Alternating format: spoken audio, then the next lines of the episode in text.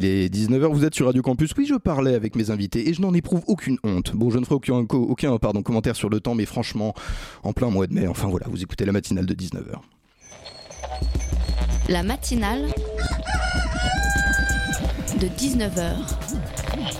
Et bah, c'est une émission qui parle de société, politique, euh, Culture alternative. Aussi parler de et l'actualité en règle générale. On va peut-être parler des corbeilles à linge en osier d'Auvergne. voilà, il y aura, il y aura des invités. Sociologues, des invités chercheurs. Les invités ne diront que des choses intelligentes. Ça va peut-être s'étriper un peu de temps en temps, mais La matinale de 19h, du lundi au jeudi jusqu'à 20h sur Radio Campus Paris. Alors je sais, je vous connais maintenant depuis deux saisons qu'on se fréquente par ondes interposées. Vous allez me dire que j'avais tout à fait le temps de me préparer pour cet éditorial, c'est vrai. Et pourtant, que s'est-il donc passé en ce sombre 14 mai pour en arriver à ce point de sécheresse peu commun dans la créativité habituellement autrement féconde de votre serviteur? Une question qui entra longtemps, on l'espère, les historiens de tout poil et autres plumages. Pourquoi? Pourquoi alors qu'il semblait si bien parti, alors qu'il avait emprunté ce que d'aucuns n'hésitent pas à appeler l'autoroute du succès? Pourquoi cette tragique sortie de route fauchée en pleine confiance dans l'illusoire immortalité de sa jeunesse alors qu'était peut-être sur le point de s'ouvrir à lui les plus grandes portes de l'ORTF Ici, l'auditeur se perd en conjecture, la police de- naturellement aucune piste et votre animateur du lundi prend un instant dans les studios de Radio Campus Paris pour peut-être entamer une réflexion nécessaire sur sa vie et les choix naturellement si lourds de sens hein, qui l'ont amené à se présenter devant vous à 19h candide et nu comme un enfant qui fait ses premiers pas étonnés dans la France d'Emmanuel Macron. Voilà, euh, alors pourquoi Pourquoi suis-je à poil pour cet éditorial Pas littéralement, un peu de sérieux. Euh, ce pourquoi, seul cri finalement de cette chronique, seule urgence de mon lundi, je n'hésiterai pas à répondre avec une sincérité désarmante et la vérité indispensable à cette agonie éditoriale, parce que des fois mes enfants, quand ça veut pas, ça veut pas. Vous écoutez la matinale de 19h. La matinale de 19h, le magazine de Radio Campus Paris. Triste jour pour la France. Heureusement, euh, entre Françoise Nissen, ministre de la Culture, et moi, il y en a un, des deux pardon, qui bosse, mais je ne vous dirai pas lequel. Il y a donc ce plan, un plan culture près de chez vous, présenté par la dite ministre de la Culture fin mars, qui, recense, qui recense 86 territoires prioritaires et a pour objectif, je cite, de conduire les œuvres et les artistes sur les routes de France. Vaste programme. C'est le premier sujet de cette matinale qui reçoit dans un instant pour en discuter Elisabeth Auclair, maître de conférence à l'université de Cergy-Pontoise, spécialisée, vous l'imaginez, en culture et en territoire, ce qui tombe tout pile avec le sujet qui nous occupe, c'est dire comme on a bien fait les choses. En deuxième partie d'émission, que se passe-t-il lorsqu'on passe sa vie à s'entraîner pour devenir un sportif de haut niveau, mais que ça n'aboutit pas? C'est le sujet de la pièce 100 mètres papillon, commise en scène par Nelly Pulissani et Maxine euh, Tafanel, pardon, également auteur et comédien sur le projet. Ils seront les invités de cette deuxième partie de la matinale de 19h. Et puis mes invariants, mes éternels persistants comme les feuilles des sapins en hiver, à 19h34, Emmanuel Raspienjas en direct live du Festival de Cannes, oui messieurs, dames. Et puis Toum, qui d'autre pour conclure cette matinale sur une note, euh, je vous laisserai découvrir ça, on n'a pas de mots pour vous décrire précisément l'effet à mi-chemin entre l'épiphanie et l'accident cardiovasculaire que provoquent ces chroniques. C'est à 19h54. Vous écoutez la matinale de 19h, toute voile dehors sur le 93.9 FM. Aujourd'hui, j'habite en Bretagne et je suis dans la, culture des poireaux. Avant, j'habitais Paris et j'étais dans la culture. On dit la culture. Euh, et donc moi j'étais dans la culture. Voilà, j'étais dans la culture, donc j'habitais Paris. hein. C'est- là qu'ils sont tous, tous les cultivateurs, c'est la capitale. Euh, euh, parce qu'on dit, on dit la culture. La, culture avec un gros cul, quoi. Vous voyez, voilà. Donc j'étais là-dedans. Alors pour être très très précis, je pourrais dire que j'étais dans la culture des pauvres. Voilà. Mon travail consistait à cultiver des pauvres. Et, maintenant je cultive des poireaux. Voilà. Et donc mon travail consistait, celui-là, à cultiver, c'est-à-dire, bon, grosso modo, à leur balancer du fumier culturel, sur la tête pour les faire pousser, euh, essentiellement sous forme d'art contemporain. Euh, Il y, a- énormément de fumier dans l'art contemporain, et donc ça, pousse très bien. Et donc, euh, je, leur balançais des charrettes de, de- danse contemporaine, musique contemporaine, théâtre contemporain, etc., avec, l'idée, que ça allait les faire pousser, vous voyez, et qu'ils allaient, rattraper les riches. Et alors, euh, alors, on appelle ça en France, chez nous, la, démocratisation culturelle, excusez-moi. hein, euh, et alors, il m'est arrivé un truc terrible, mesdames, messieurs, euh, j'ai arrêté de croire à ça. Et alors, je, ne souhaite ça à personne. Je ne souhaite ça à personne. Quand vous arrêtez de croire à la culture, vous vous, vous, vous retrouvez très seul. Très, très seul. Vous retrouvez très seul à l'instant un extrait d'une conférence gesticulée du militant de l'éducation populaire Franck Lepage, une conférence naturellement à retrouver euh, sur YouTube. Et la culture dans tout ça, nom de Zeus, notre président hyperactif sur bien des sujets abandonnerait-il, comme tant de ses prédécesseurs, cette préoccupation qui ne semble pas souvent préoccuper grand monde? Rassurez-vous, Françoise Nissen, ministre de la Culture, a dévoilé le 29 mars son plan Culture près de chez vous, doté de 6,5 millions d'euros dès 2018, qui a recensé, je le répète, 86 territoires prioritaires et a pour vocation à ce qu'on nous dit de conduire, je cite encore une fois, les œuvres et les artistes sur les routes de France. Vous tenterez de nous clarifier tout ça. Elisabeth Auclair, bonsoir. Vous êtes euh, maîtresse, maître de conférence. Comment est-ce qu'on vous avez une préférence Maître, de conférence. Très bien. À l'université de Cergy-Pontoise, spécialisée grosso modo dans ces thématiques culturelles et territoriales. Bienvenue à la table de cette matinale. Euh, à mes côtés, Inès Edel Garcia de la rédaction de Radio Campus Paris, avec qui je mènerai cet entretien. Bonsoir Inès. Salut François. Alors, euh, Elisabeth Auclair, je vous préviens, j'aime lancer mes sujets sur des questions assez ouvertes, euh, au champ assez vaste. Voilà, c'est comme une première plage d'expression libre dans laquelle vous êtes invité à barboter à votre guise.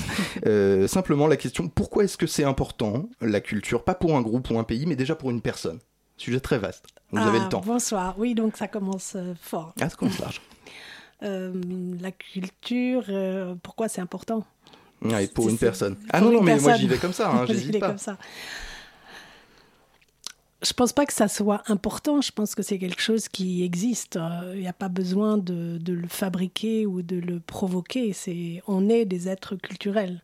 Donc après, comment on peut euh, permettre euh, à, à ce qu'on ressent, à ces émotions, euh, de s'exprimer Comment on peut leur permettre de, s'épanouir euh, en voyant des spectacles ou en produisant soi-même euh, des formes, des pratiques culturelles, mais euh, je pense qu'il y a souvent une confusion entre euh, justement l'idée qu'il faudrait amener la culture aux personnes et le fait que euh, c'est quelque chose que l'on peut tous euh, avoir en soi.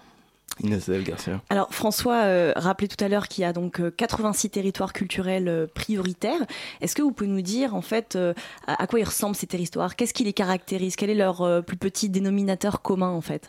Alors, c'est une étude qui a été menée par le DEPS, hein, donc c'est un département d'études et de recherche du ministère de la Culture qui a fait ce travail de- d'identification des, des- des territoires euh, qui étaient peu euh, équipés. hein. donc on parle bien d'équipements culturels. Donc une question d'offre.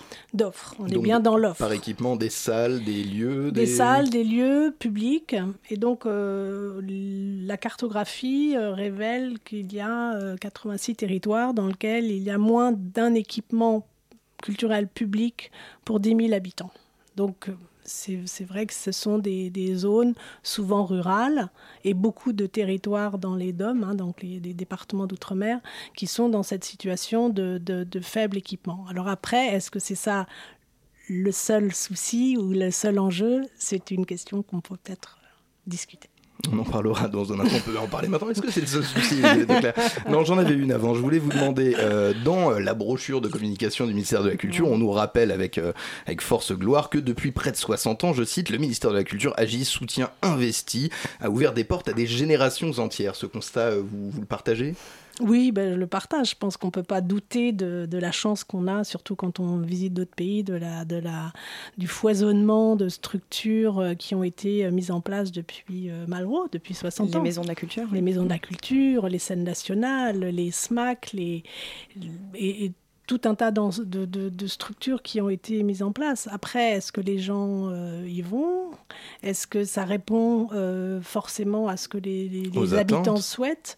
Euh, C'est là qu'il peut y avoir un, un décalage, mais au-delà de cet équipement formidable qu'on a en France, et avec un soutien exceptionnel de, de la puissance publique, hein, de l'État et des collectivités, par rapport à d'autres pays, même si aujourd'hui euh, beaucoup d'acteurs culturels souffrent d'une baisse et d'un désintérêt. C'est ce que j'allais dire, j'allais dire à armes égales, entre guillemets, à moyens égaux avec euh, d'autres pays qui en sont à peu près au même stade de développement économique, vous considérez tout de même qu'on est, euh, qu'on est euh, les premiers, les meilleurs Oh non, on n'est jamais les meilleurs. Non, non, non, on va pas parler d'excellence. euh. non, non, on a, on, a, on a de la chance. Je pense qu'on a véritablement de la chance, même si depuis pas mal de temps, euh, les gouvernements successifs de ces dernières années n'ont pas, euh, ne donnent pas le sentiment de- de- d'être très intéressés par ces questions culturelles. Il y a d'autres enjeux qui semble plus les intéresser plus. Hmm. Alors quand on regarde cette euh, géographie culturelle prioritaire, euh, on constate que l'île de France n'est pas directement euh, concernée. pourtant, je suppose que cette région, elle n'échappe pas à la ségrégation culturelle. Vous qui êtes du coup enseignante à Cergy-Pontoise, qu'est-ce que vous pouvez nous dire un petit peu sur la fracture entre Paris et ses banlieues au pluriel, et même entre les différentes banlieues elles-mêmes? Je crois que le, constat qui a été fait dans l'étude hein, menée par le, DEPS, c'est donc une cartographie. Le constat qui a été fait par le ministère, hein, mm. c'est qu'il y a d'une part une très forte surreprésentation des équipements à Paris et en Ile-de-France, mhm. qui, se, qui se reflète aussi dans le, les dépenses du ministère. Euh, je vais même vous donner un chiffre assez précis là-dessus. Il y a 139 euros par habitant et par an en Ile-de-France contre 15 euros mhm. par habitant et par an hors de l'Ile-de-France. C'est énorme. C'est énorme. En même temps, je dirais en même temps. pardon. Et en même temps. Et en même temps. Et pardon pour le en même temps. Euh, il y a beaucoup d'équipements, il y a beaucoup d'artistes, il y a beaucoup de compagnies. Ça explique. Il y a, une, une, une, forte attractivité de la région parisienne euh, et beaucoup d'artistes et de, de compagnies viennent à Paris. Donc il y a aussi cette redistribution un peu naturelle. Mais donc une différence très forte entre Paris euh, et la région Île-de-France et le reste de la France, et euh, une grande différence entre ce qui est urbain et ce qui est rural. Et je pense que là, il y a une réflexion sur, euh, sur cette différence urbain-rural. Alors peut-être juste pour finir sur les banlieues, euh, les banlieues, euh, les banlieues notamment la région parisienne, celle que moi je connais un peu, pour lequel, sur lequel j'ai travaillé, euh, il y a beaucoup d'équipements en banlieue. Mhm. Mais c'est pas pour autant que, bien sûr, tous les habitants ont accès mhm. à finalement c'est peut-être une question plus de desserte en transport en commun plus que d'offres. non, mais je crois que c'est aussi, même quand il y a les équipements, la manière d'aborder les territoires évolue en ce moment. C'est-à-dire que de plus en plus de responsables d'équipement, moi je parle de la région parisienne, mais c'est le cas ailleurs, euh, sortent. On n'a pas attendu euh, Madame Nissen, je crois. Euh, et les, acteurs culturels ont bien conscience que ils, vont vers les habitants. Mhm. nous, on travaille en ce moment sur le théâtre de l'Agora, à Évry et, sur l'AMC 93, donc deux structures euh, largement financées par la puissance publique, par l'État et les, collectivités. Et ces deux, euh, les responsables de ces structures ont depuis, depuis longtemps compris qu'il fallait aller vers les habitants et proposer des, des, des formes euh, on va dire hors les murs parce que c'est le, le, vocabulaire. Concrètement, comment est-ce que ça se bah, C'est des projets euh, dans les quartiers avec les partenaires, avec les MJC, avec les centres sociaux, avec des structures, avec les prisons, avec les hôpitaux, euh, là où sont les gens, avec des formes différentes. Et c'est pas euh, une sous-culture, c'est pas une offre de, de, de pour les pauvres. Hein. C'est vraiment euh, euh, les, mêmes, les mêmes projets euh, avec autant d'exigences, justement peut-être même encore plus d'exigences parce qu'on s'adresse à des personnes qui sont qui vont pas forcément franchir les pas des théâtres. Mais n'est-ce pas sur ces déplacements-là que finalement les crédits du ministère de la Culture devraient être alloués sur des déplacements justement des quartiers vers peut-être encore plus l'intérieur des quartiers ou comme vous le disiez vers les, les, hôpitaux, les, les, les prisons?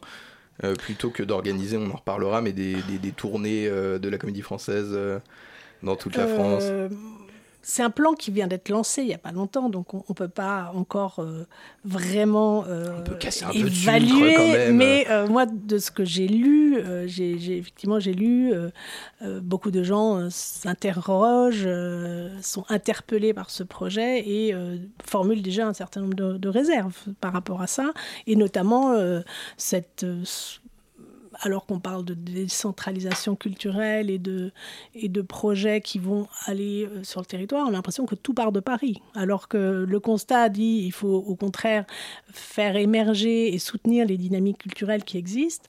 Euh, on a un projet qui part de Paris et qui euh, va faire euh, circuler euh, une offre culturelle pour ces pauvres mmh. populations mmh. de province qui sont quand même bien loin de, la culture. Donc c'est vrai que c'est très choquant. Enfin, a priori, si on, si on l'interprète de cette manière, symboliquement parlant, il y a un problème. Qui a prononcé le mot vertical? Vous restez avec nous, Elisabeth Auclair, pour la deuxième partie de cet entretien à suivre. Tout de suite, les sélections musicales de Radio Campus Paris. Vous écoutez naturellement la matinale de 19h.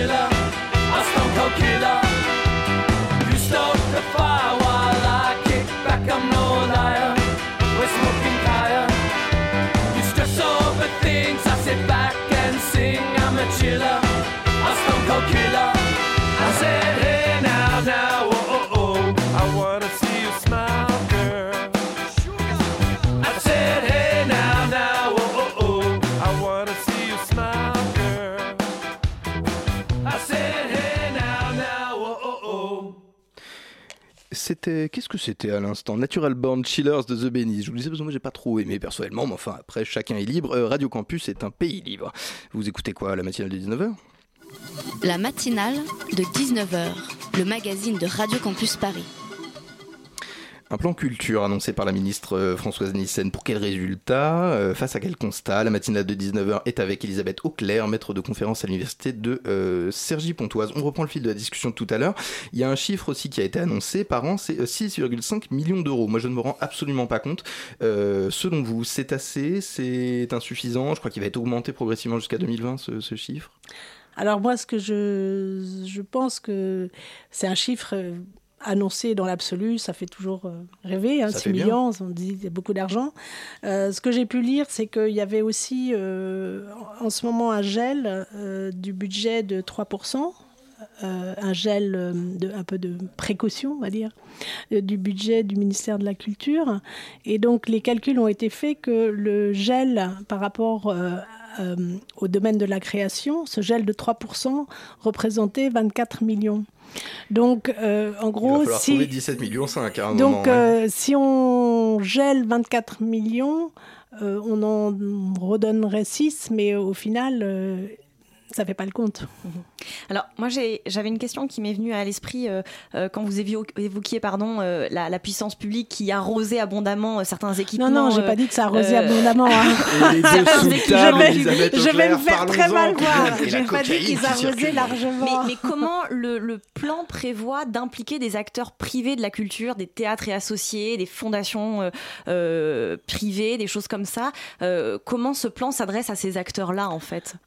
Le plan s'adresse, euh, de ce que j'ai pu comprendre, beaucoup aux acteurs publics. Mhm. Et les acteurs publics sont financés par l'État ou les collectivités. Et en termes de services publics, c'est un peu normal qu'on Mhm. leur demande d'aller euh, dans les territoires euh, vers des populations qui sont peut-être exclues de, de, de- exclues, Mhm. pour des raisons géographiques, sociales ou autres. Donc, euh, c'est assez logique de s'adresser aux. Et, et c'est c'est pas illogique de s'adresser au- à l'opéra, à, à Chaillot, aux grandes structures qui ont beaucoup, beaucoup d'argent, et euh, de leur dire euh, vous avez de l'argent pu- public, ouais. c'est un service public, vous pouvez pas uniquement vous adresser à, vos- à vos abonnés, Mais à votre y- petite Oui, clientèle. mais ces grosses Donc- institutions, elles sont aussi dans un immobilisme d'une certaine façon. Alors peut-être que d'autres acteurs euh, privés plus. Mais c'est bien aussi, c'est bien de les pousser Mhm. aussi. Oui, voilà. Alors, de les pousser à s'ouvrir. Mhm. Par exemple, la Philharmonie travaille beaucoup avec euh, le, le- le- le- le 19e arrondissement de Paris et beaucoup avec le 93. Ok pour la philharmonie, mais la, la- la question qui me venait à, à- à l'instant, c'était simplement on, on va les forcer? Il va y avoir quelque chose dans le texte de loi qui diront euh, cet argent public que vous recevez devra impérativement euh, être utilisé avec euh, les acteurs des euh, différents lieux sur le territoire, etc. Parce qu'à partir du moment où on ne force pas les gens, bon, ils sont tout puissants. Enfin, je non, y a ils sont pas Ils sont pas tout puissants, Donc déjà, bon, on les arrose pas, hein, euh, et, et c'est vrai qu'il y a, Paris vous présente il y a excuses certains, il, y a, non, il y a certains équipements, il y a certaines structures qui reçoivent beaucoup d'argent, Mm. et d'autres, euh, d'autres qui, euh, au contraire, ont l'impression que depuis des années, il y a eu en 2014 notamment une carte qui s'appelait Carto je sais plus, euh, cartographie culture tu te meurs, donc euh, qui avait recensé toutes les structures et tous les festivals qui avaient été annulés après les élections de Mhm. 2014. Donc globalement, il y a beaucoup de structures, beaucoup d'événements, beaucoup de festivals qui souffrent depuis, euh, depuis des années d'un manque de, de financement et de baisse de subventions. Sachant que ce sont les régions aussi qui financent les collectivités. euh, ce sont les régions, ce sont les communes, Absolument, ce sont les ouais. départements, donc il y a eu beaucoup de, de, transformations. À ses diminutions de budget euh, sur les festivals LGBT en, en Oui, Auvergne-Rhône-Alpes. Il y a beaucoup de la reconfiguration des régions, pose beaucoup de Mm. questions et de beaucoup d'incertitudes. Donc globalement, les, les structures se, se- sont vraiment dans, dans, dans une situation d'a- d'attente. Alors ce plan, euh, c'est toujours euh, perçu comme euh, une, une nouvelle opportunité pour, pour peut-être monter des projets. Donc ça peut être intéressant. Alors tout à l'heure, euh, vous évoquiez le fait qu'il y ait, euh, en tout cas en Ile-de-France, une offre abondante d'équipements euh, culturels, et que là où ça pêchait, c'était peut-être la fréquentation et une forme d'inadéquation entre l'offre et la demande en termes de programmation ou, autre chose. Qu'est-ce que qu'est- qu'est-ce que vous vouliez évoquer par rapport à ça? Enfin, qu'est-ce que vous aviez derrière la tête Ce que j'avais derrière la tête. en fait, on a beaucoup parlé de démocratisation de la culture. Et à un moment donné, donc quand Malraux a lancé ça dans les années, euh, à la fin des années 50, au début des années 60, l'idée c'était euh, de donner accès euh, aux œuvres capitales de l'humanité à, à tout le monde et de, de pas et de permettre euh, à tous de, de, de pouvoir accéder à une offre. Après, les choses se sont euh, euh, enrichies avec justement ce qu'on a appelé la démocratie culturelle, donc davantage de, de moyens et de projets en termes de pratiques amateurs ou de, participation des habitants dans les projets, moins l'accès à une œuvre que de, de pratique. Donc les choses ont, ont évolué, se sont complexifiées et, et- et se sont enrichies. Là, on a quand même un peu le sentiment avec ce projet-là que toutes ces initiatives de, où on, on va vers les habitants, on fait des projets euh, participatifs ou d'implication. Bon, le mot participatif est un peu galvaudé, hein, c'est un peu la tarte à la crème. Donc, on parle d'implication, on parle de, de nouvelles manières de, de- d'engagement des habitants dans les projets. Et là, on a l'impression quand même un tout petit peu qu'on, fait un, un- un recul euh, assez anachronique hein, de, de voir que là, tout d'un coup, euh, on a l'impression qu'on revient euh, 60 ans en arrière. Quoi. Dès qu'on va apporter euh, euh, les œuvres d'art iconiques. Euh, on va choisir Ah, dans les musées parisiens euh, les œuvres d'art iconiques, alors qu'il y a plein de musées en province qui souffrent parce qu'ils n'ont pas assez d'argent. Qui pourraient Et créer on- eux-mêmes. bah, et ça pose en plus le problème des artistes locaux et sur place qui eux-mêmes ne reçoivent pas assez Donc euh, il y a cette- cet aspect un peu retour en arrière de d'un choix qui serait fait euh, à Paris euh, euh, et d'œuvres capitales, alors que au, au mépris de, de toute la dynamique qui existe dans les territoires, que ça soit en région parisienne, mais notamment en, en province, puisque là, il s'agit quand même de faire tourner hein, tout, toute cette, tout ce projet qui est de, de comment ça s'appelle de- l'itinérance euh, s'adresse quand même beaucoup à, on va dire, à la aux régions et notamment aux régions rurales qui en soi on le sait c'est vrai qu'il y a- il y, a des on va pas parler de désert euh, culturel hein, parce que je pense que c'est tout à fait inapproprié mais c'est vrai que euh, Le rapport parle quand même de zone blanche, de zone culturelle donc, euh, blanche. et, et- et c'est vrai qu'il y a, il y a- il y a beaucoup moins d'équipements, il y a beaucoup moins de- d'offres, il y a beaucoup moins d'argent. Donc, sur le fond, ça paraît euh, plutôt légitime de, de- de- de réduire ces fractures et de, de travailler euh, encore et encore à, à réduire les fractures Et la euh, méthode sociales. Mais euh, c'est une drôle de méthode et je pense que pour tous les acteurs qui travaillent dans les territoires, c'est un peu euh, oublier euh, le travail qu'ils font au quotidien. Donc je pense que pour eux, ça peut être assez. euh, voilà, on va, on va, on va de Paris vous envoyer la, la, la vraie culture, quoi.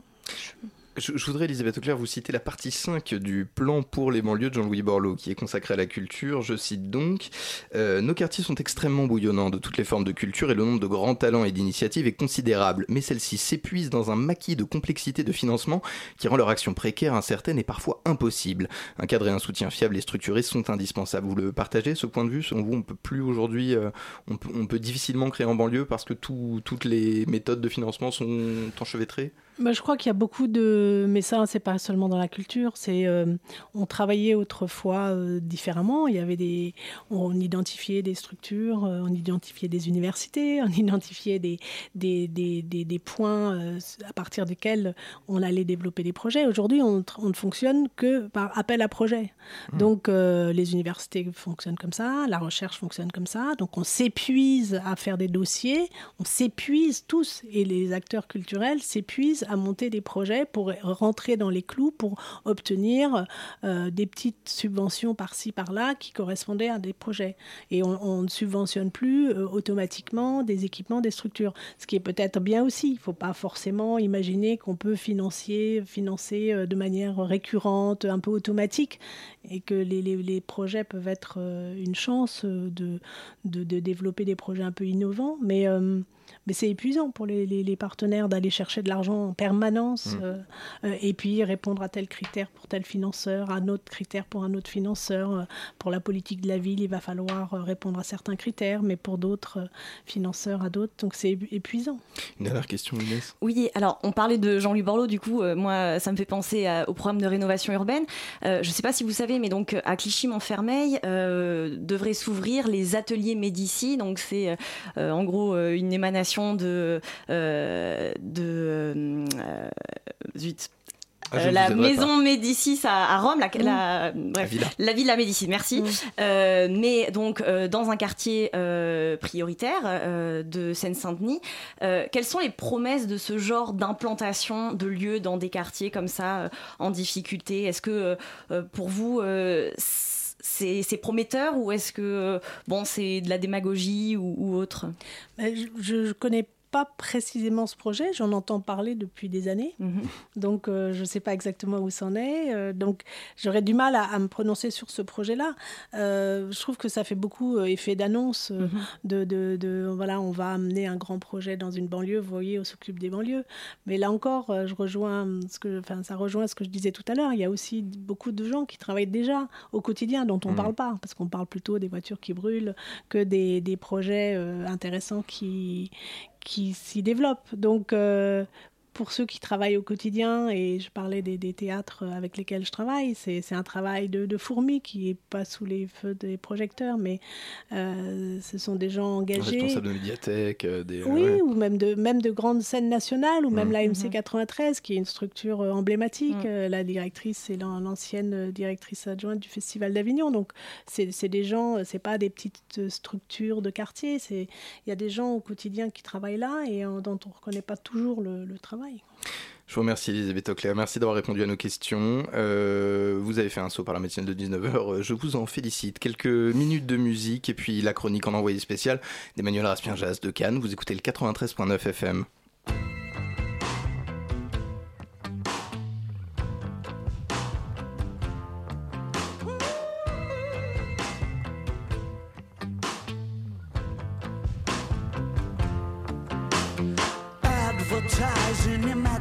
Imaginative ways. Start your free trial today. Come on in the waters, lovely look. You could meet someone you like. You're in the meat of your strike. It is that easy.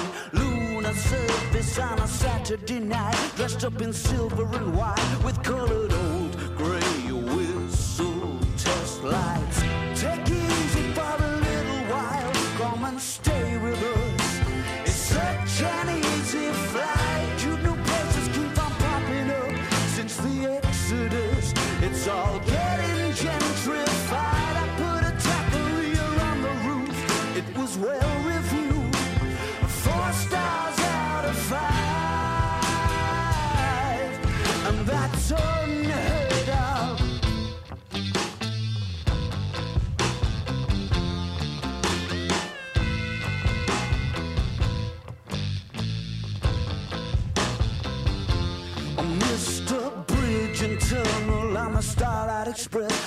The of special effects in my mind's eye. Okay, cookie with the opposite sex, the things you try to forget. Doesn't time fly? I'm in no position to give advice. I don't wanna be nice, and you know that. Take it easy for a little while. Come and stay with us. It's such an easy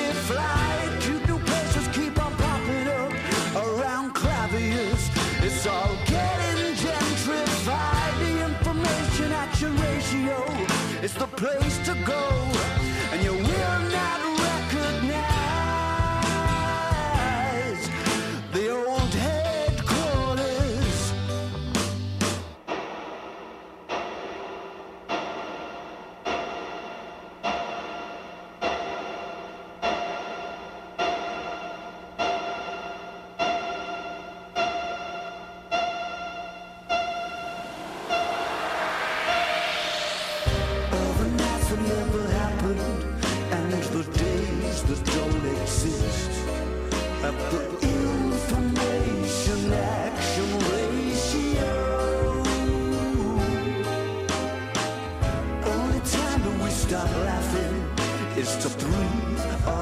but weeks.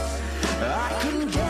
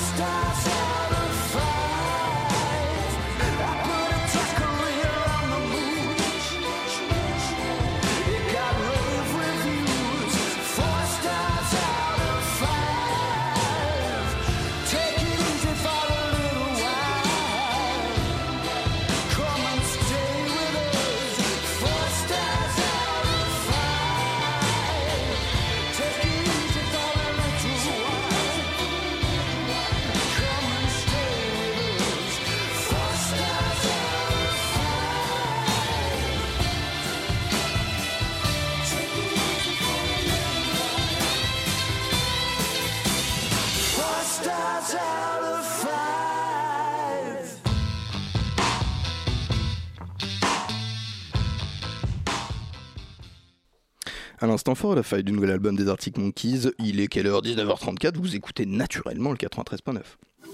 La matinale de 19h, le magazine de Radio Campus Paris.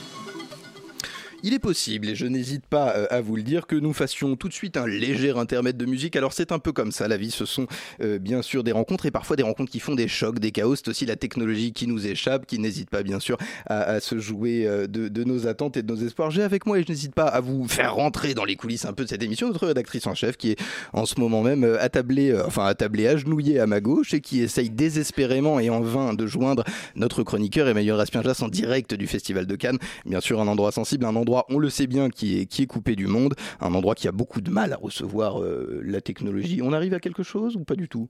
Pas du tout. Il faut, me parler. Maintenant, on a, un peu aboli. On va remettre un petit coup de musique. Me, hurle-t-on dans mon casque. Euh, ben, ne changez rien. Vous êtes parfait.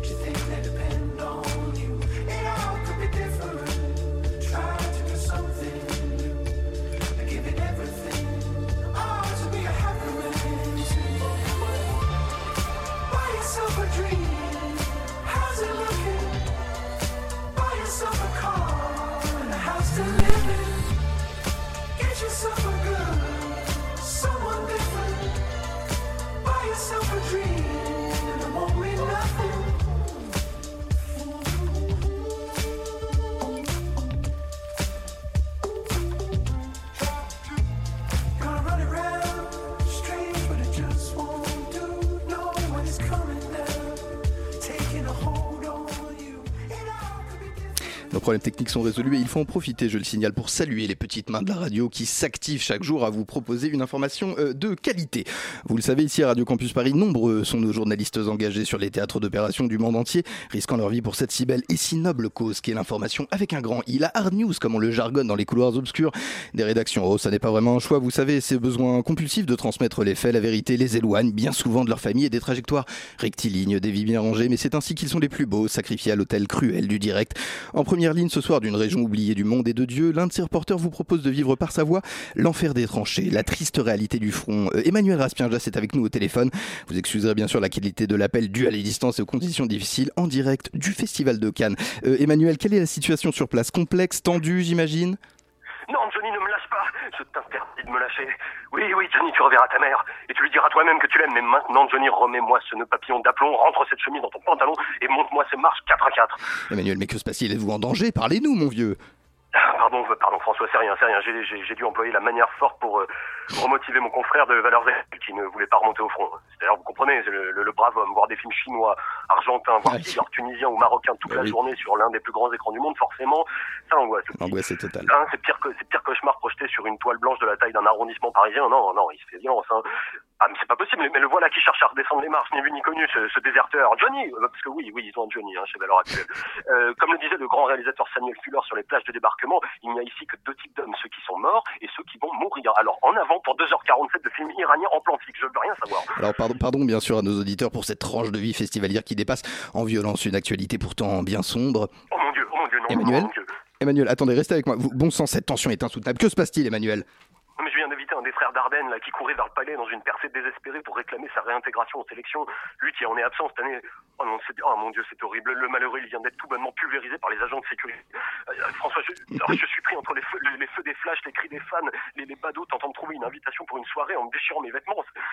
Chers auditeurs, que ce moment brut de grand reportage en zone dangereuse vous rappelle la difficile condition des femmes et des hommes de l'info. Mais, donc, Emmanuel, pendant que vous rampez euh, su- sur la croisette, comment va le cinéma Le cinéma, mais le cinéma, François, mais mort depuis longtemps, depuis trois ans au moins, ici même, à Cannes, dans Bah nos oui. droits festivaliers, lorsque nous avons vu un matin The Last Days de Sean Penn, la plus ignoble merde de mémoire des spectateurs. Non, non, François, le cinéma a autant à voir avec Cannes que l'art dramatique avec le jeu de Francis Huster. Pour reprendre le mot de Michel Auter, le festival, c'est comme le traité de Westphalie. Il y a eu une utilité en son temps, mais on a un peu oublié laquelle. Et puis si ça se passait à un Liétard, il y aurait personne. À Cannes, au moins, c'est agréable. Et puis malgré tout, on y revient toujours. Euh, L'adrénaline, la possibilité de se réadapter à la vie sociale après dix jours coupés du monde. Écoutez, François, j'ai pas honte de le dire. J'aime l'odeur de la pellicule au petit matin. la, la- la pellicule de film, tout à fait, Emmanuel, comme on vous comprend, hein, bien sûr. Mais non, mais pas du tout, François. La pellicule, c'est fini à l'ère du tout numérique. Non, non, je vous parle de la pellicule du festivalier, le vrai, le dur, le, le- le tatoué au teint hâve, débraillé, qui ne sait plus qui il est après cinq films par jour, qui ne donne plus de nouvelles à, ni à sa femme, ni à sa mère, qui serait prêt à hypothéquer ses gosses pour l'honneur de donner son avis avant tout le monde sur un film devant lequel il se sera de toute façon endormi au bout de cinq minutes. Non, voyez-vous, François, les peuples de Nouvelle-Calédonie ont un bien joli mot pour désigner le cinéma. Anourou Aboro, littéralement l'ombre de l'homme. Effectivement, au bout d'une semaine de cinéma sans interruption, mes frères festivaliers et moi-même ne sommes plus que l'ombre de nous-mêmes. Quelle abnégation, Emmanuel, quel courage. Vous serez célébré jusqu'à la dernière séance et vous aurez, vous aurez le droit pardon, à votre biopic Spielbergien pour rappeler votre sacrifice. Adieu, bon, bon François, la dernière, la dernière vague d'assaut va commencer. Voilà que nous entrons en paix avec nous-mêmes dans le Fort et demi, le film de Jean-Luc Godard. Et les lumières viennent de s'éteindre, que Michael Bay nous vienne en aide. Ah mon Dieu, à mes yeux Je dois dire quelque chose ou c'est fini? Oh, c'est bien fini là. Non, c'est bien, on est bien, très bien. Bon, bah écoute, je te laisse revenir au petit four et au champagne. hein. Salut Manu. Merci. Hein Merci. Allez, on entendait déjà poindre dans la voix blanche d'Emmanuel Raspienjas le stress post-traumatique, bien sûr, de ces événements, ma foi, bien difficile à supporter. Merci à lui, merci à lui, pardon, bravo, beau sens du sacrifice. Vous écoutez la matinale de 19h. La matinale de 19h, le magazine de Radio Campus Paris. Du lundi au jeudi jusqu'à 20h. Hey, salut François. Bonsoir Lily. Alors si je vous dis euh, François euh, Papillon, Eh ben, je vous réponds papillon de nuit, évidemment. Effet papillon Minute papillon 100 mètres papillon 100 mètres 100 mètres papillon. papillon. Les textes n'ont pas été écrits, répétés et travaillés avant cette émission, bien Pas sûr. C'est le nom du spectacle qui sera à l'affiche du 23 au 26 mai au Théâtre de Vanves, qui se trouve, comme chacun le sait, aux portes de Paris. 100 mètres papillon, c'est l'histoire d'un rêve d'enfant, c'est l'histoire de Larry, un adolescent qui se construit jour après jour une carrière de nageur pour peut-être plus tard gravir les marches d'un podium. Olympique, on se l'imagine. Dans 100 mètres papillon, d'abord, il y a le nageur, Larry, et puis il y a le maître nageur, son coach, et puis surtout, il y a l'eau. 100 mètres papillon, c'est donc en définitive l'histoire d'une vie dans l'eau, l'histoire de ses soirées, de ses semaines, de ses week-ends d'entraînement, à peaufiner un geste, à soigner une ondulation dans ses moindres détails. Oui, vous avez bien entendu, onduler, onduler comme un dauphin, car c'est le propre de la neige papillon, réussir à sortir son buste, à se soulever de l'eau et à se propulser en avant. 100 mètres papillon, c'est un spectacle et c'est une performance qui raconte l'effort, la volonté, le bonheur de glisser, le travail et puis le renoncement. La matinale de 19h reçoit Maxime Tafanel et euh, Nelly Pulicani, commetteurs en scène de cette pièce. Bonsoir, bienvenue à vous deux sur les ondes. Pour mener. Non, vous ne me dites pas bonsoir Bonsoir, euh, bonsoir, bonsoir. Bah, J'espère bien. Pour mener cet entretien à mes côtés, Lily Douard, vous venez de l'entendre de la rédaction de Radio Campus Paris. Elle a vu votre pièce, Nelly Pulicani et Maxime Tafanel. Alors, euh, je vais commencer par une question stupide, ma foi, parce que je n'en suis plus ça près. Croyez-moi, euh, mettre en scène la natation au niveau scénique, moi, tout de suite, j'ai eu comme un- une sorte d'impossibilité, ma foi, liquide. Comment est-ce que comment est-ce qu'on s'en sort de ça Déjà, peut-être en commençant par Nelly? Bien sûr. Pourquoi vous avez vu une impossibilité liquide Bah, euh, c'est-à-dire que la grande piscine du Molitor, ça se réserve pas à l'année quand même hein, pour les présentations. Donc, euh, Bah, L'idée, c'est justement de ne pas avoir de vraie piscine, mais qu'on puisse l'inventer sur le plateau. Et que Maxime puisse nager, mais sans eau, sur le plateau, et nous faire vivre les sensations qu'il a eues sur le plateau. Nelly, euh, Nelly, Nelly, Nelly, continuez Nelly. Bah non, pas Nelly. Du coup, oh mais je m'embrouille. Chère madame, euh, vous qui êtes ma co-intervieweuse. Oui, tout à fait, je suis là. Moi, je me demandais qu'est-ce que vous pensiez, euh, Maxime, de mon explication de la nage papillon. Moi, je la trouvais très, euh, très belle, très judicieuse. euh, Et ma chronique, vous avez bien aimé Oui, oui, oui, parfait, plaisir. non, mais euh, cette histoire de buste, Ouais. c'est- c'était assez poétique, je trouvais ça très beau. Hum, C'était une histoire de placement d'ondulation et de, et de, de pousser à. Il faut régler ça rythmiquement, c'est c'est un long travail, mais j'ai trouvé que c'était vraiment propre ce que vous aviez écrit. Oh, je remercie Maxime. Mmh, C'est nage papillon, c'est la plus poétique des nages, hein, parce que crawl, brasse, vous voyez, c'est Ouais, pas c'est vrai que Crawl plus, Brass, euh, c'est un peu vulgaire quand même. c'est pas- euh, alors brasse coulée, c'est. En plus. Euh, Maxime Tafanel, en, en tant qu'auteur, je vous pose la question avec une solennité, vous aurez remarqué assez. Bien Non, sûr. non, mais euh, justement, là, vous êtes un, un jeune homme, vous êtes un, un auteur. Qu'est-ce qui vous a motivé à écrire cette pièce Qu'est-ce qui vous a donné envie de, de travailler, et notamment sur le renoncement la dernière partie qui me- Oui. qui m'intéresse. Eh ben, j'ai remarqué euh, quand j'étais euh, nageur euh, au Je lycée. bien que vous étiez superbement musclé. Ouais, je le signale pour nos auditeurs qui, à moins d'avoir des yeux dans le casque, ne vous ont pas vu. Superbement musclé, ouais. Euh, non, mais euh, donc quand j'étais nageur et que j'étais superbement musclé, euh, ben, j'ai découvert un univers complètement dingue. Voilà, euh, être constamment dans un bassin, être euh, être en contact avec euh, des entraîneurs complètement euh, enfin, hallucinants, euh, être euh, aller en compétition les week-ends et puis voir de ses yeux le protocole. C'est-à-dire, voilà, il y a coup de sifflet, on nage, hop, on s'arrête, nouvelle course. Les entraînements reprennent tous les jours, après les cours. Et euh, j'ai trouvé que théâtralement, il y avait une chose à faire. Il y avait euh, une compétition. Si on, la, si on amène sur le plateau un nageur qui se concentre avant de plonger, mettre en scène tous ces, euh, tous ces tics, tous ces tocs de remettre son bonnet, tous ces, tous, tous ces gestes de faire trembler son, euh, ses bras pour intimider l'adversaire. Et euh, toutes ces choses-là sont terriblement théâtrales. Et moi, j'ai, j'avais cet objectif-là quand j'ai fait euh, du théâtre. De voilà, ainsi un jour j'avais la possibilité de pouvoir écrire quelque chose sur la natation, bah, je le ferais. Et euh, j'ai voulu commencer par ça, par le côté sensoriel, parce que c'est très important.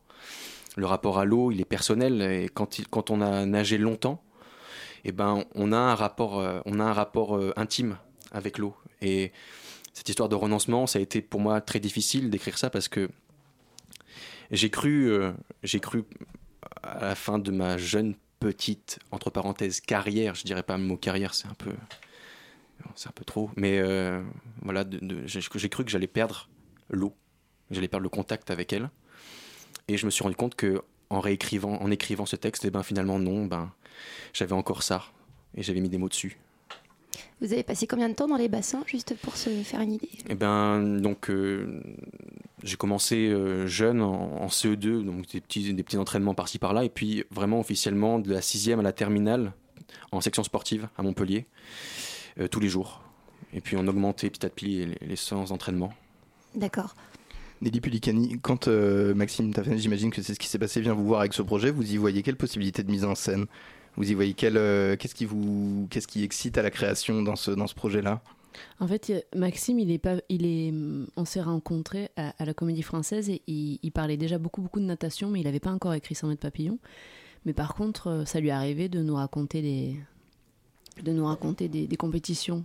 En fait, ça a démarré de là, c'est-à-dire qu'il nous racontait des compétitions en mimant les, les nageurs, etc. Et c'est parti de là. Et c'est ça, moi, qui m'a donné envie. C'est déjà quand il nous en parlait avant de l'avoir écrit, en fait. Et vous êtes parti d'un texte alors au départ ou juste euh, de séquences, des improvisations? Non, Maxime, il a écrit un texte qui était divisé en séquences. Et en fait, après, il a fallu le mettre en ordre euh, sur le plateau. Et puis, euh, et puis, on a improvisé les personnages, notamment par exemple le personnage du coach, pour pouvoir l'écrire et, et le densifier. Et, Hmm. et, et les souvenirs de Maxime sont arrivés là-dessus, quoi. Vous restez avec nous, on se fait une légère, courte euh, page musicale parce qu'il ne reste pas beaucoup de temps. Euh, restez avec nous pour l'heure, donc place à quelques minutes de musique qui, comme on le sait, adoucit les nerfs. Vous écoutez la matinale de 19h. Radio Campus présente. On, le nouvel album d'Altin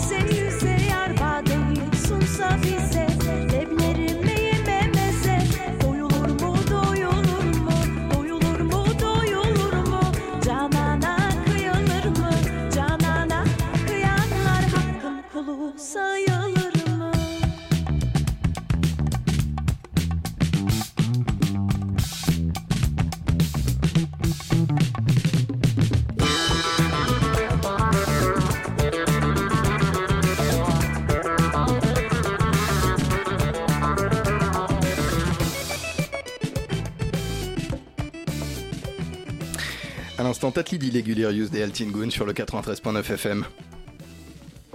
Ah, il n'y avait pas de virgule, j'avais dit, j'avais dit qu'il n'y avait pas de virgule. Ce sont mes propres ordres auxquels je ne réponds pas, mais enfin, des personnes ont fait irruption dans ce, dans ce studio. Nelly Pulicani, Maxime Tafanel, vous êtes toujours avec nous, c'est la deuxième partie de ce petit entretien qui est consacré à 100 mètres papillon. Mais avant ça, j'aimerais revenir, il y a un collectif euh, à la base, Nelly Pulicani, qui est le vôtre. Vous allez pouvoir nous en dire quelques mots, je vous y invite. Alors, c'est- le mien, mais c'est aussi celui de Maxime. nôtre.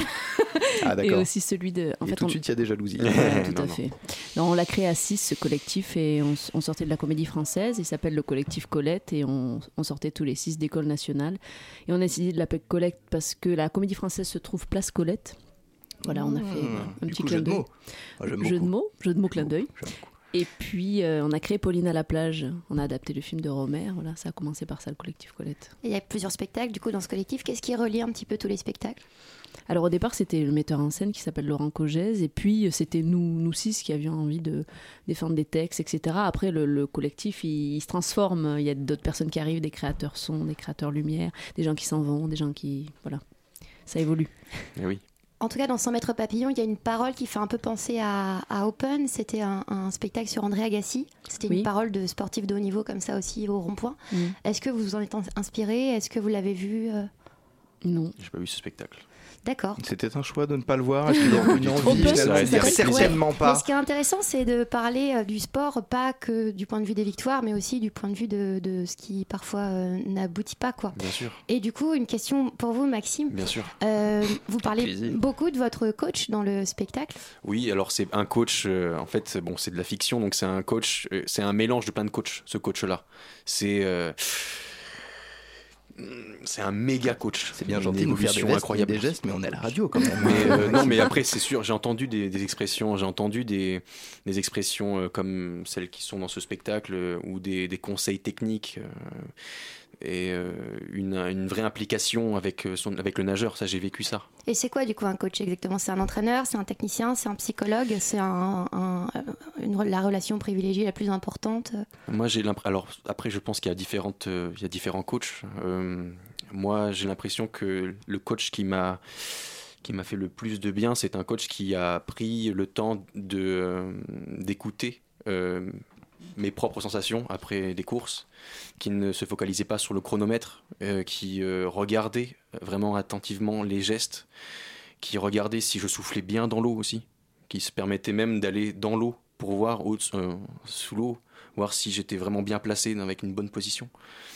Euh, un coach qui, a les mots justes et qui n'a pas besoin de, faire des monologues et des monologues, mais qui dit juste une phrase. Voilà, par exemple, vous voyez, sur un, il me disait euh, Pense bien, Maxime, que sur un 100 mètres, euh, il y a 2,50 mètres. Et moi, ça me. Ça, eh bien, j'ai- le premier et puis il y a le deuxième après. Non, mais il y a le premier et puis il y a le deuxième. Et le deuxième, il faut le construire. Mais comment tu le construis tu vois? Comment tu. Ça, c'est génial. Je suis, je suis navré, je vous interromps. Il y a juste deux choses que je voudrais faire avant de euh, rendre l'antenne, bien sûr, à mon ami Fitoum. Premièrement, donner peut-être quelques dates de la. Il y a une tournée, vous allez à Avignon, semble-t-il. on va tourner partout. Tout à fait. Alors, vous nous donnez euh, quel- allez, trois villes, vos préférées. Alors, on va jouer à Vanves du 23 au 26 mai. Un bel endroit. Puis nous allons jouer au Printemps des comédiens à Montpellier du 1er au 3 juin. Et puis à Avignon du 6 au 26 juillet. Au théâtre de la manufacture. Au théâtre de la manufacture. Et pour terminer, Maxime Taffanel, je vous invite, je vous avais demandé en début d'émission si vous pourriez nous interpréter peut-être en un petit peu moins d'une minute euh, quelque chose de, de, de- de ce spectacle que vous avez écrit. Et je vous laisse l'antenne. Ah, bien sûr, très bien. C'est quand vous voulez, n'hésitez pas. Au commencement, un regard. Une observation. Nous sommes deux. Elle, calme, toujours. Moi, inquiet. Quelquefois. Je ne sais pas encore comment l'aborder. J'en ai une vague idée, mais je sais qu'elle m'accueillera. Inévitablement. J'hésite. Tangue. Et puis j'ose. Prise d'élan. Je bondis. Je m'élève. Suspension. Je la bois des yeux. Elle me touche. Je frissonne.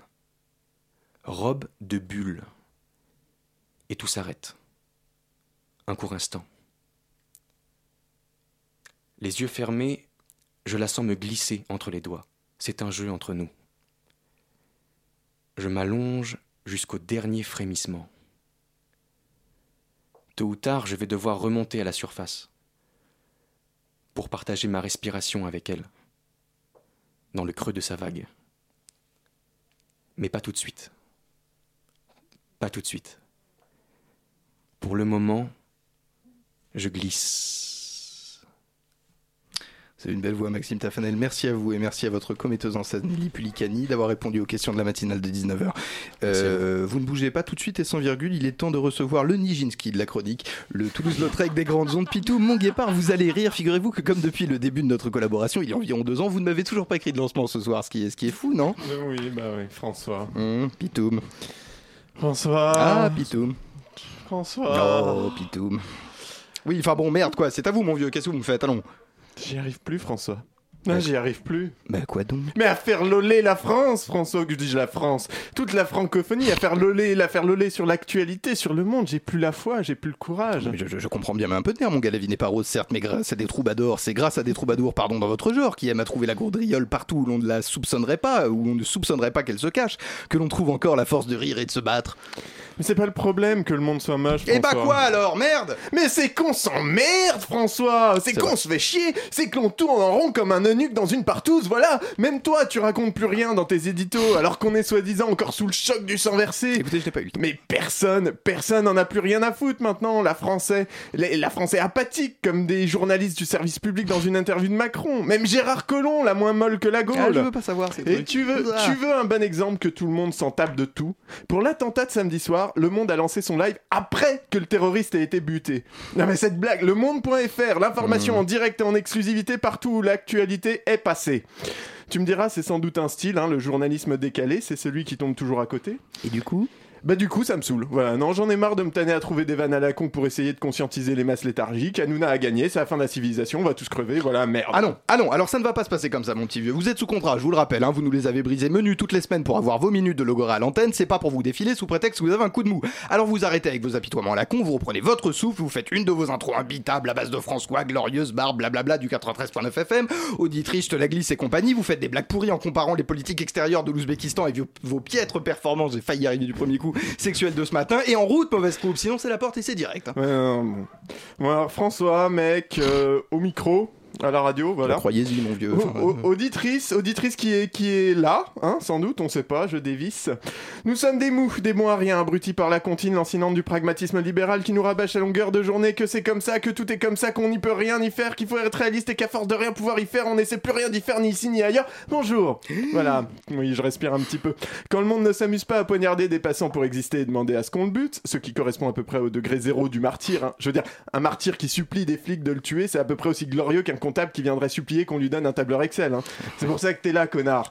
Niveau héroïsme, on se situe entre Cambadélis qui se lance dans la primaire de gauche debout sur des palettes et moi qui tue une... et, moi, et moi qui tue une araignée avec mon aspirateur. Et je te le déconseille clairement, auditrice, un gros machin comme ça, ça te défonce une plaque de placo en un seul coup. Puis les palettes, en plus, ça fout des écharges dans, dans les petons. Bref, quand le monde n'a pas mauvais goût de sombrer dans l'absurdité violente et sanglante d'une triste série Z, il n'en termine pas moins de nous décevoir. hein. Et à peine tu as pris des couleurs en allant griller sur les buts de Chaumont que patatrac, tu te prends des températures hivernales, de la pluie et un rapport d'Oxfam sur les inégalités pour changer. Pour changer. Mais oui, bah oui, sorti ce matin, il s'attarde sur la répartition des bénéfices au niveau des entreprises du CAC 40 et Cocorico m'amène La France est première dans la catégorie je file un max de thunes aux actionnaires? Ah bah, je vois. Bah ouais, autant dire qu'on peut être à peu près aussi fier que de Vichy, hein Pour te donner un petit exemple, entre 2009 et 2016, 70% des bénéfices des entreprises du CAC 40 ont été reversés aux actionnaires, 25% consacrés aux investissements et 5% redistribués aux salariés. Et Bah toujours ouais. rien pour moi. Toujours rien pour vous, mais vous n'êtes pas salarié. C'est un peu rien. comme quand tu passes ta journée à faire des petits fours trop canons pour tes invités et que le soir venu ils se jettent dessus sans t'en laisser une miette et se cassent sans faire le ménage, les bâtards. Mais il y a d'autres trucs marrants dans ce rapport. Par exemple, Engie, qui a reversé des dividendes trois fois supérieurs à ses bénéfices pendant cette période. En fait, c'est à Engie qu'il faut demander où trouver l'argent pour payer le service public, vu que visiblement ça leur pose pas de problème de l'inventer. Tu vas me dire, auditrice, à part pour gueuler, ça nous apporte quoi de savoir tout ça? Eh bien, ça nous apporte que l'on a des chiffres pour montrer que toutes les politiques d'austérité, de compétitivité, de flexibilisation du travail que Hollande et aujourd'hui Macron et ses sbires prônent ne servent pas à améliorer la redistribution, mais bien à permettre au capital de s'enrichir toujours plus, et que les aides données servent moins à créer de l'emploi que grossir des comptes déjà bien remplis. hein, un peu comme si on donnait des subventions à Rocco Siffredi pour augmenter la taille de sa queue en te laissant péniblement te tripoter ta microbite. Oui, François, j'avais envie. Et crois pas que avec la Macron va changer quoi que ce... Ne crois pas, pardon, que Macron va changer quoi que ce soit. Le mec est contre l'intervention de l'État et il est pour la responsabilisation des entreprises, ce qui revient à laisser un môme dans un magasin de bonbons en lui demandant d'être responsable et de ne pas en manger. Alors ça va ruisseler, hein, de plus en plus sans doute, mais parce qu'on va être de plus en plus nombreux à aller manifester et se faire gazer. Merci Pitoum, vous êtes extraordinairement de gauche, mais vous êtes bon, ça vous sauve. Euh, il me reste à peu près 40 secondes pour remercier toutes les personnes qui doivent être remerciées. Il n'y aura pas de passerelle, mais je vous encourage à suivre l'émission qui suit. Elle s'appelle Pièces détachées. Naturellement, ce sont les meilleurs sur la place publique. Ils sont bien meilleurs que nous, je n'hésite pas à le dire. Je remercie toutes les personnes qui aident au quotidien à faire de cette radio ce qu'elle est. Quant à nous, c'est terminé. Adios, compañeros, c'était la matinale.